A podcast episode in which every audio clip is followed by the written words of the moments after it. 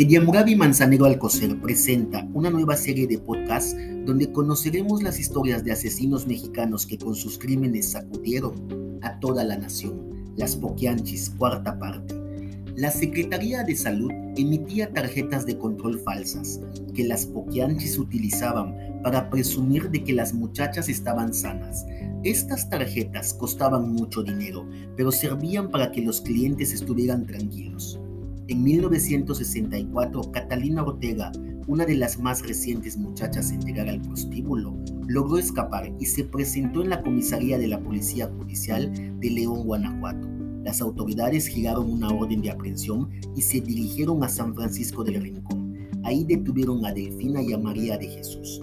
María Luisa logró escapar al último momento.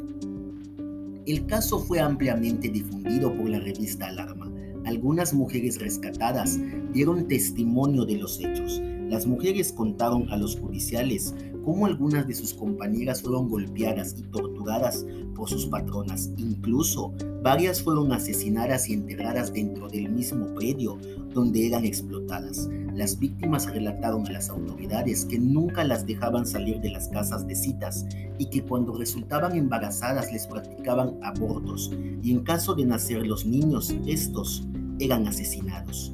Según el relato de las rescatadas, las poquianchis también asesinaban a aquellas prostitutas que ya no les servían, sepultándolas vivas en un panteón clandestino ubicado en el poblado de San Ángel, en Purísima del Rincón.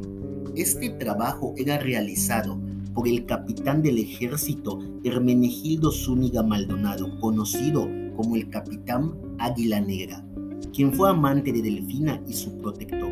Los datos de esta investigación fueron consultados en Internet.